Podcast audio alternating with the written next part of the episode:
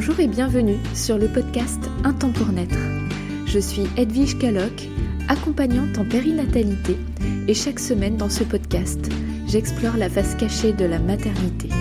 Mon but Briser les tabous, mettre des mots sur vos émotions et vous permettre de dépasser vos blocages pour vivre une maternité sereine et dans le bien-être. Dès le désir d'enfant, pendant votre grossesse et dans votre vie de jeune parent. Je vous souhaite une très bonne écoute.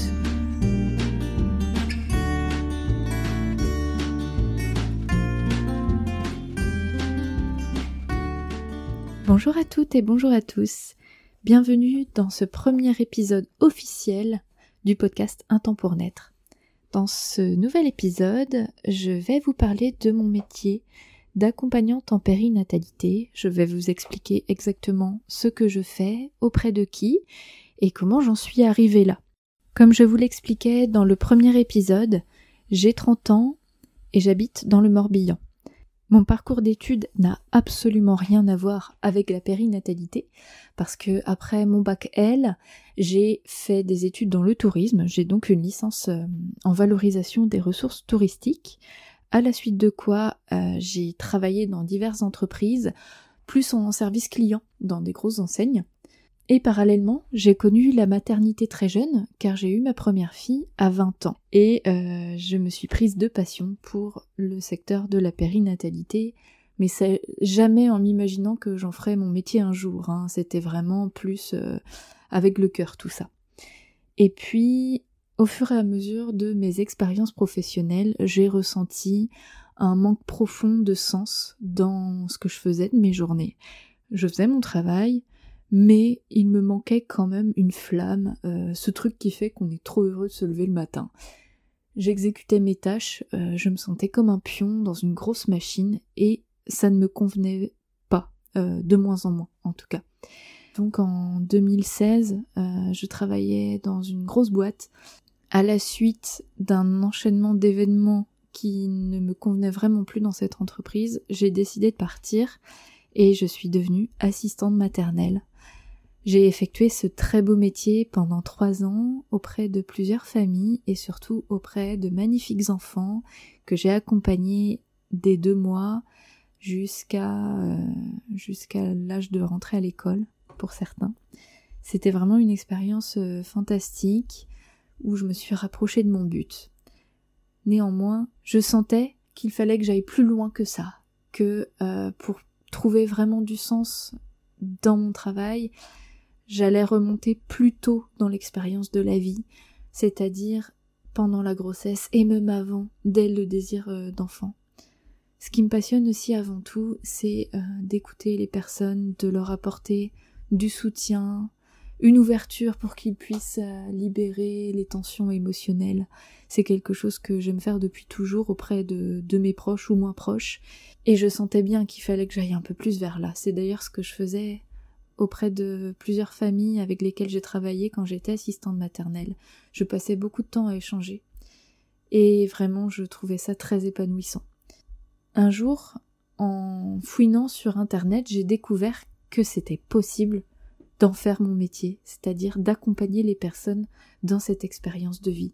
Alors certes, c'est peu répandu, on n'en entend pas encore beaucoup parler, mais ça commence à venir, on est de plus en plus nombreuses, et j'en suis très heureuse parce qu'il y a un réel besoin. Je m'en suis vraiment rendu compte un jour très particulier où j'ai lu dans la presse régionale, qui s'appelle le Ouest France chez moi, un fait divers où j'ai vu qu'une jeune femme s'était jetée sous un train euh, parce que sa maternité était trop difficile, elle a fait un burn-out parental et elle n'a pas trouvé de solution. Ça m'a tellement bouleversée et c'est ce jour-là où je me suis dit euh, ça y est, je, dépose ma candidature dans le fameux centre de formation que j'avais découvert, qui est le CEFAP à Bordeaux, le centre de formation d'accompagnement périnatal.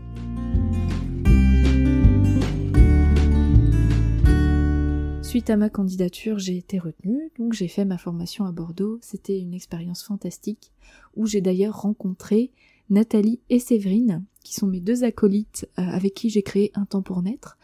Euh, donc c'est un collectif. Pourquoi on s'est mis ensemble toutes les trois? C'est parce que on s'entend déjà vraiment bien, on a eu un vrai coup de foudre les unes pour les autres. et aussi parce que comme euh, nous sommes chacune dans un coin de la France, on peut vite se sentir seul dans ce métier et c'était vraiment dans le but de se soutenir mutuellement, de s'apporter du soutien moral, des ressources, des idées. Et c'est très stimulant. Ça fait maintenant un an et demi qu'on a créé un temps pour naître et c'est une richesse incroyable pour nous trois. Après avoir validé mon examen théorique, je suis tombée enceinte de ma troisième fille, Victoire. Et j'ai vécu une maternité très en conscience. J'ai eu la chance d'avoir un enfantement magique auprès de deux sages-femmes incroyables. Et quand Victoire a grandi un petit peu, je me suis formée au massage et à la réflexologie périnatale. Parce que je trouve que l'accompagnement émotionnel et l'accompagnement dans le bien-être sont très complémentaires. Et c'est pourquoi, en juin, j'ai ouvert mon cabinet à Vannes d'accompagnement à la fois émotionnel et de bien-être dans le secteur de la périnatalité. Et je le constate chaque jour. Euh, à chaque fois que j'ai un soin, les personnes que j'accompagne en ressortent plutôt ravies et très détendues. Ça se voit sur leur visage.